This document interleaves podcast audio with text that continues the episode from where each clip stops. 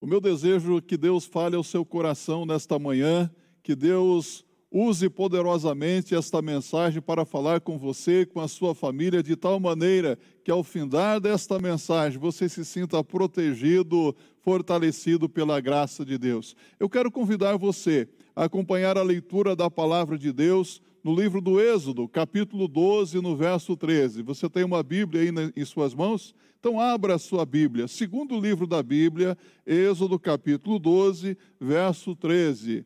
Assim diz a palavra do Senhor: Vendo eu sangue, passarei por cima de vós, e não haverá entre vós praga de mortandade, quando eu ferir a terra do Egito. Vendo eu sangue, passarei por cima de vós, e não haverá entre vós praga de mortandade. Êxodo 12, verso 13. Esta foi a palavra de Deus ao povo hebreu há milhares de anos atrás, prometendo que os livraria e que os libertaria da escravidão egípcia. Mas deixe-me perguntar para você: como é que você está? Como está a sua família? A sua casa está protegida? Está a sua vida, a sua casa, sob o poder do sangue do Cordeiro Pascal? Hoje nós vamos refletir neste verso tão importante da palavra de Deus sobre o sangue do Cordeiro Pascal. Sim, porque a noite da morte para os egípcios é a noite da libertação para os hebreus. É interessante o que nos mostra a palavra de Deus. Para uns, o juízo, para outros, a salvação.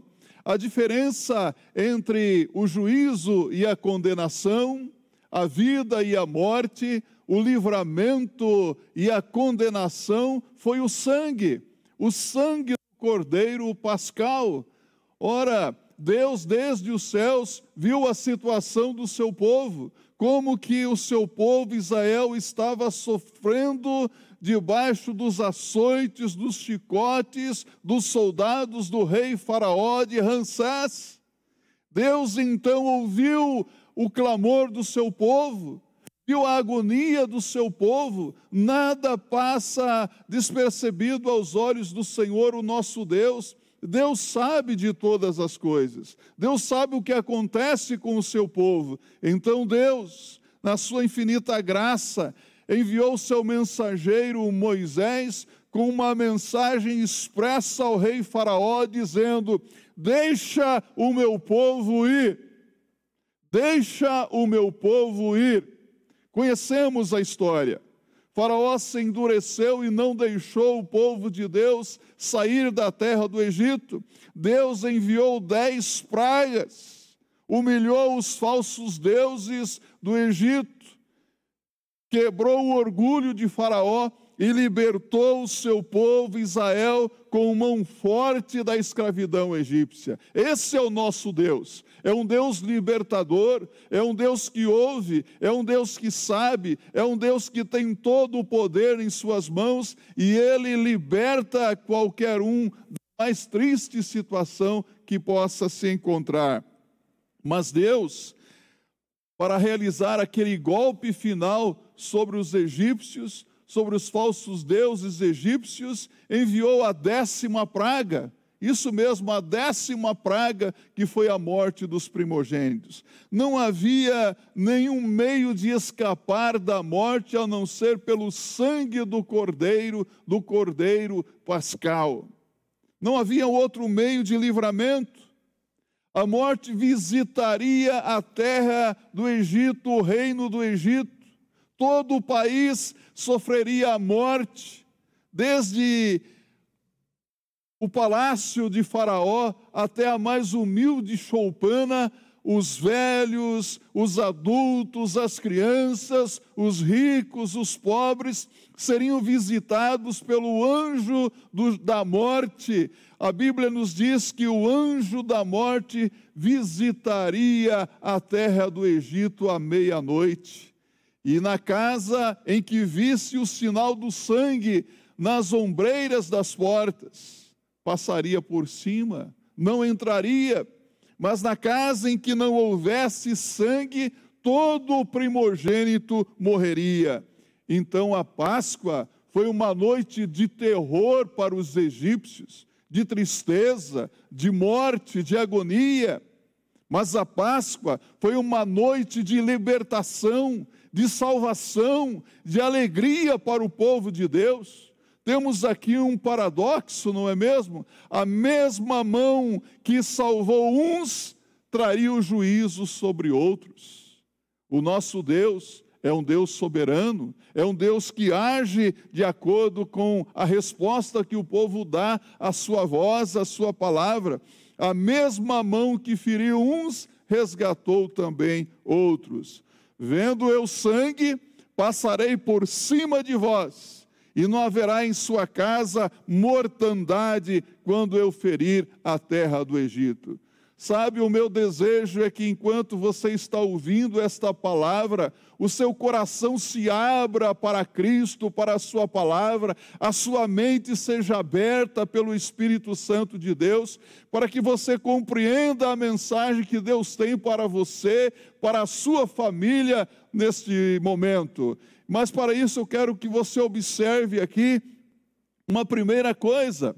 O sangue do Cordeiro é um tipo do sangue de Cristo. Sabe, houve um momento quando Abraão, sendo obediente à voz de Deus, tomou o seu animal, a lenha, o cutelo e foi para o lugar para um sacrifício. E no momento em que estava pronto o altar do sacrifício, o seu filho Isaac lhe fez uma pergunta: Onde está o cordeiro? Onde está o cordeiro? Esta pergunta feita por Isaac introduziu um dos principais temas do Antigo Testamento para o povo que aguardava a vinda, a promessa do Messias. Onde está o cordeiro? A resposta de Abraão ao seu filho Isaac foi: Deus proverá para si o cordeiro. Centenas de anos se passaram, até que um dia João Batista estava com os seus discípulos, e eis que passa o Senhor Jesus Cristo diante deles, e João Batista, ele olha para Jesus, aponta para Jesus e diz: Eis o Cordeiro de Deus que tira o pecado do mundo. Eis o Cordeiro de Deus que tira o pecado do mundo. Sabe, a palavra de Deus aponta Jesus como o Cordeiro de Deus. Jesus é o nosso Cordeiro que tira o pecado do mundo. Há uma história interessante no livro dos Atos dos Apóstolos. No capítulo 8 de Atos, a Bíblia nos diz que um evangelista chamado Filipe foi levado pelo Espírito Santo de Deus até o deserto. E no deserto ele teve um encontro com um homem, um tesoureiro de Candace, rainha da Etiópia. Esse homem era um eunuco, e é, esse homem vinha lendo um trecho do livro do profeta Isaías. E o Espírito mandou que Filipe se aproximasse daquele carro, daquela carruagem. E então Filipe fez uma pergunta a eunuco: Entendes tu que lês? E ele disse: Como poderei entender se alguém não me explicar? E a partir daquele trecho, Filipe lhe apresentou Jesus. E a Bíblia diz em Atos, no capítulo 8, verso 35, que Filipe explicou ao eunuco que o cordeiro de Isaías 53 é Jesus Cristo. Está em Atos capítulo 8, verso 35. E o eunuco creu e o eunuco foi batizado naquele mesmo dia ali, havia água à beira do caminho, e ambos desceram a água e Filipe o batizou. O apóstolo Paulo disse na sua carta aos Coríntios, 1 Coríntios capítulo 5, no verso 7, que Jesus Cristo é o nosso cordeiro da Páscoa, o cordeiro pascal. Disse Paulo: Alimpai-vos, pois, do fermento velho, para que sejais uma nova massa, assim como estáis fermento, porque Cristo, nossa Páscoa, foi sacrificado por nós. Essa foi a palavra de Paulo. E o apóstolo Pedro, ele diz que nós fomos remidos pelo precioso sangue de Cristo, como de um cordeiro sem defeito e sem mácula, está em 1 de Pedro, capítulo 1, verso 18 a 20. Já o apóstolo João, já em sua idade avançada, exilado na ilha de Pátimos, teve uma visão do céu. Ele foi arrebatado, ele viu o céu, e Jesus lhe foi apresentado no céu, mas é interessante a maneira como Jesus foi apresentado a João na visão que ele teve. Ele foi apresentado como o cordeiro que foi morto, mas que está vivo pelos séculos dos séculos. Apocalipse capítulo 5, verso 6. Jesus Cristo foi morto, mas está vivo. Nós cremos nesse Cristo ressurreto e vivo, nesse Jesus que está aqui conosco nesse, nesse, momento e que está com você aí na sua casa. Ele está vendo, ele sabe tudo o que se passa na sua vida. Ele sabe o que é ser um de nós. Sim, ele sabe tudo. Ele está vivo. O sangue do Cordeiro era um tipo do sangue de Cristo e através das páginas do Antigo Testamento, com todas as suas figuras e símbolos, nós vemos que nenhuma é mais clara do que esta. E vendo eu o sangue, passarei por cima de vós. Êxodo 12, verso 13. Não foi acidentalmente que o nosso Senhor Jesus Cristo morreu durante a festa da Páscoa. Na noite que antecedeu a crucificação de nosso Senhor Jesus Cristo, ele deu uma orientação aos seus discípulos que você encontra em Mateus capítulo 26, verso 17 e 18. Os discípulos perguntaram a Jesus: Onde queres que façamos os preparativos para comeres a Páscoa? E ele disse: Ide à cidade a um certo homem e dizei-lhe: O mestre diz: O meu tempo está próximo, em tua casa celebrarei a Páscoa com os meus discípulos. Mateus 26, versos 17 e 18. Os discípulos fizeram conforme a orientação de Jesus.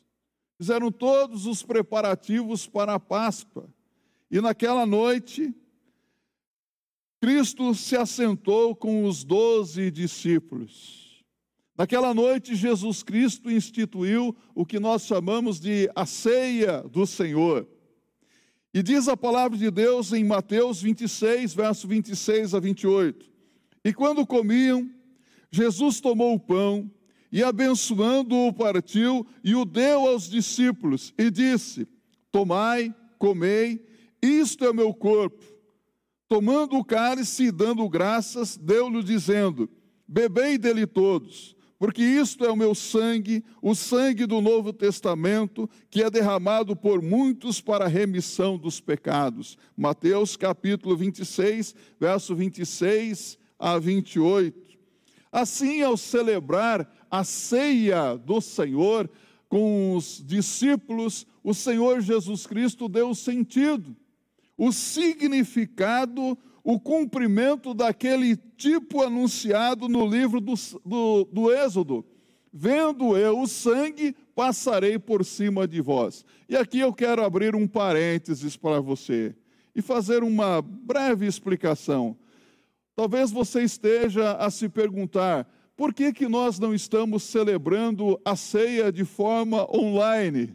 Seria até interessante que isso acontecesse, mas há igrejas que estão fazendo isso, nós não criticamos ninguém, cada cabeça é uma sentença, não é verdade? Mas o nosso compromisso é com a palavra de Deus. Alguém já disse que neste mundo três classes de pessoas erram: aqueles que não sabem e não procuram saber, aqueles que sabem e não ensinam, e o pior, aqueles que sabem e não ensinam e não praticam. Nosso compromisso é com a palavra de Deus. Para que haja celebração da ceia, a igreja precisa estar reunida. Jesus estava reunido com os seus discípulos. Então, é assim que funciona na palavra de Deus. Não podemos negociar princípios da palavra de Deus, não podemos quebrar doutrinas, pois não são nossas, são de Deus. Sabe, o apóstolo João disse: o sangue de Jesus Cristo, seu Filho, nos purifica de todo o pecado. 1 de João, capítulo 1, verso 7. O sangue do Cordeiro, em Êxodo, capítulo 12, era o retrato perfeito de Cristo, do seu sacrifício. O cordeiro tinha que ser morto. Eles deveriam matar o cordeiro, eles deveriam comer o cordeiro, e o sangue do cordeiro deveria ser então aspergido nos umbrais das portas de sua casa. Então é a morte do cordeiro que trazia a libertação, a salvação. É a morte de Jesus Cristo que nos traz salvação. A Bíblia diz em Hebreus capítulo 9, verso 22: sem derramamento de sangue não há remissão de pecados. Repita comigo aí na sua casa. Sem derramamento de sangue não há remissão de pecados. É necessário então o derramamento de sangue.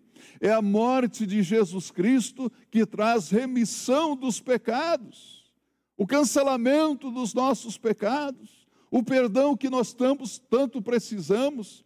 Tanto é que o autor sagrado, no livro do Apocalipse, capítulo 5, no verso 9, o apóstolo João diz: Foste morto e com o teu sangue compraste para Deus os que procedem de toda a tribo, língua, povo e nação. Jesus foi morto, Jesus foi o nosso substituto. A morte de Jesus Cristo foi vicária, isto é, substitutiva. O inocente morreu pelos pecadores, o inocente morreu pelo culpado. Jesus morreu por mim, morreu por você, Jesus morreu por nós. Ele não precisaria ter morrido, mas Jesus Cristo morreu por amor de nós. Ele sabia o quanto custaria a nossa salvação e mesmo assim ele esteve disposto e pagou o preço do nosso resgate. Ele deu-se a si mesmo por nós ali na cruz do Calvário. O inocente morreu pelo culpado Vendo eu sangue, passarei por cima de vós. Aquele sangue que o povo hebreu colocou nos umbrais de suas portas no Egito era um retrato perfeito do sangue de Jesus Cristo. O apóstolo João diz: se andarmos na luz, como ele na luz está, o sangue de Jesus Cristo, seu Filho, nos purifica de todo o pecado. 1 de João, capítulo 1, verso 7. Só que tem uma coisa: o que nós aprendemos aqui na palavra de Deus é que o sangue precisa ser aplicado. Não é o sangue do cordeiro que livra, não é o sangue do cordeiro que livra do juízo, mas é o sangue do cordeiro aplicado. Quando eu vir o sangue, passarei por cima de vós. A apropriação da expiação precisa ser pessoal. É preciso aplicar o sangue do Cordeiro Pascal à nossa própria vida. O apóstolo Paulo é um bom exemplo para nós sobre isso. Paulo aplicou o sangue de Jesus à sua vida pessoal, quando ele diz em Gálatas 2, verso 20: Cristo me amou e a si mesmo se entregou por mim. Você pode repetir esse verso comigo agora? Diga: Cristo me amou e a si mesmo se entregou por mim. Paulo aplicou o sacrifício de Jesus à sua vida pessoal. Você precisa aplicar esse sangue de Jesus na sua vida também. Sabe, naquela noite o que distinguia os egípcios dos hebreus era o sangue. Assim também, hoje, há duas categorias de pessoas: aquelas que estão sob o poder do sangue do Cordeiro de Deus e aquelas que estão vivendo em suas práticas pecaminosas, aqueles que estão salvos pelo poder do sangue de Jesus e aqueles que ainda continuam perdidos nas trevas do pecado. Em qual situação você se encontra neste exato momento? Você já se apropriou do poder do sangue de Jesus? Sabe o que vai importar naquele dia, no dia do juízo? Não será a sua religiosidade, nem os seus méritos, nem as suas boas obras. O que vai importar naquele dia não será a sua justiça própria, mas se você está ou não debaixo do sangue do Cordeiro. Se você já se apropriou desse sangue de Jesus Cristo na sua vida. Onde o anjo da morte via o sangue, passava por cima, mas onde ele não via o sinal do sangue, o primogênito morreria. O juízo de Deus cairia sobre aquela casa. Só o sangue do cordeiro retinha o juízo. Quem está debaixo do sangue do cordeiro está salvo, justificado está livre, está perdoado. A Bíblia diz: e agora nenhuma condenação mais há para os que estão em Cristo Jesus. Romanos capítulo 8, verso 31. Cristo morreu por nós, ele carregou no seu corpo as nossas iniquidades, o pe pecado que era contra nós, ele carregou em si mesmo. A, a Bíblia diz que o castigo que nos traz a paz estava sobre ele no sangue de Jesus Cristo, nós temos segurança de perdão, de purificação.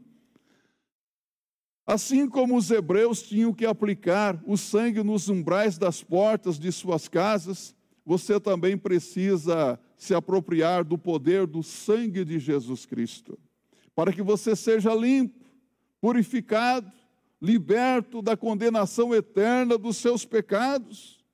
Sabe, se você não tem o sangue, o juízo de Deus não passará de você.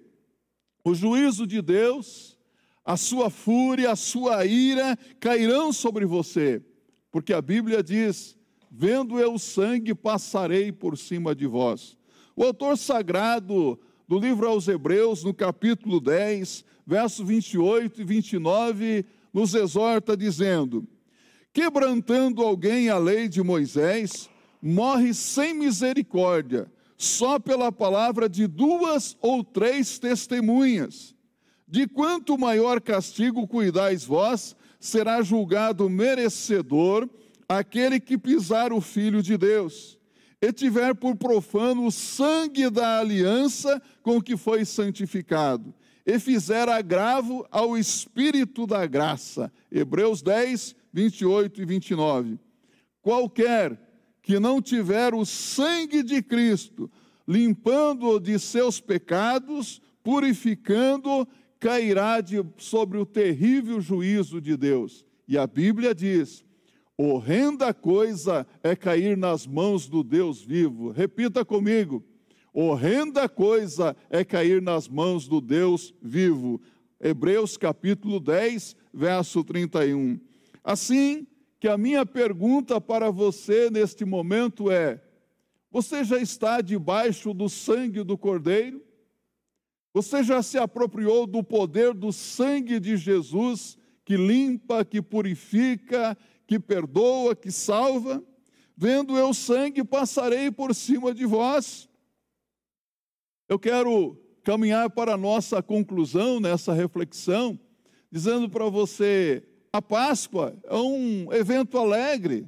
Sim, é um evento alegre, porque deve nos levar a uma profunda reflexão, ou melhor, deve nos levar a, a uma busca sincera para verificarmos se de fato nós já temos o sangue de Jesus em nossas vidas. Se nós já nos apropriamos do poder do sangue do Cordeiro Pascal. Sim, porque Páscoa não tem nada a ver com coelhinho e seus ovinhos de chocolate, mas sim com o Cordeiro de Deus e o seu sangue poderoso, precioso. Aliás, vou dizer uma coisa para você. Se você tiver algum ovinho de chocolate e estiver sobrando, pode mandar o chocolate para mim que eu vou aceitar, viu? Mas o que você precisa realmente é se apropriar do poder do sangue do Cordeiro de Deus. É preciso se apropriar do sangue do Cordeiro de Deus, porque Jesus Cristo diz: aquele que crê no Filho tem a vida eterna mas aquele que não crê no Filho não verá a vida, mas a ira de Deus sobre ele permanece. João capítulo 3, verso 36. Todos os teus pecados serão perdoados, purificados. Não importa quantos pecados você praticou, não importam quão terríveis tenham sido os seus pecados, no momento em que você é arrependido, você coloca a sua fé e a sua confiança no Cordeiro que foi morto antes da fundação do mundo, conforme Apocalipse 13, verso 8, todos os seus pecados são apagados, eles são deletados. E sabe o que mais? Às vezes você usa lá o seu computador, deleta alguma coisa, e a sujeira vai lá para a lixeira, não é? Mas Deus também limpa a lixeira, Deus limpa tudo. Nenhuma condenação mais há para os que estão em Cristo Jesus. Já está em Cristo Jesus? Aproveite esta Páscoa para refletir na sua condição espiritual e tome a decisão mais importante e gloriosa da sua vida, a de aceitar a Cristo como teu único e suficiente Senhor e Salvador pessoal. Que assim seja para a glória de Deus. Eu quero finalizar orando por você, por sua família nesse momento. Vamos orar ao Senhor? Orar é falar com Deus e a condição para que Deus nos ouça é pedir em nome de Jesus. Oremos. Amado Deus e Pai eterno, eu quero te agradecer por tua palavra que foi transmitida neste momento, e eu suplico que o teu Espírito Santo, que convence do pecado, da justiça e do juízo, continue a trabalhar na mente e no coração de cada pessoa que ouviu esta mensagem, para que o seu coração se abra, se abra para Cristo, para a Sua palavra, e pela fé aceite a Cristo como Senhor e Salvador pessoal e o seu nome seja escrito no livro da vida. Eu peço a Deus que o teu Espírito Santo continue fazendo uma obra maravilhosa de transformação, de mudança de vida na, nos lares das pessoas que nos ouvem nesse momento. E eu quero suplicar uma bênção especial para cada família que está atenta à tua voz neste momento. Derrama sobre eles a tua graça, a tua paz e a tua misericórdia, pois oramos em nome de Jesus Cristo. Amém. Deus o abençoe juntamente com toda a sua família e que esta Páscoa seja uma verdadeira Páscoa, uma Páscoa feliz e abençoada debaixo do sangue do Cordeiro Pascual. Que Deus o abençoe ricamente.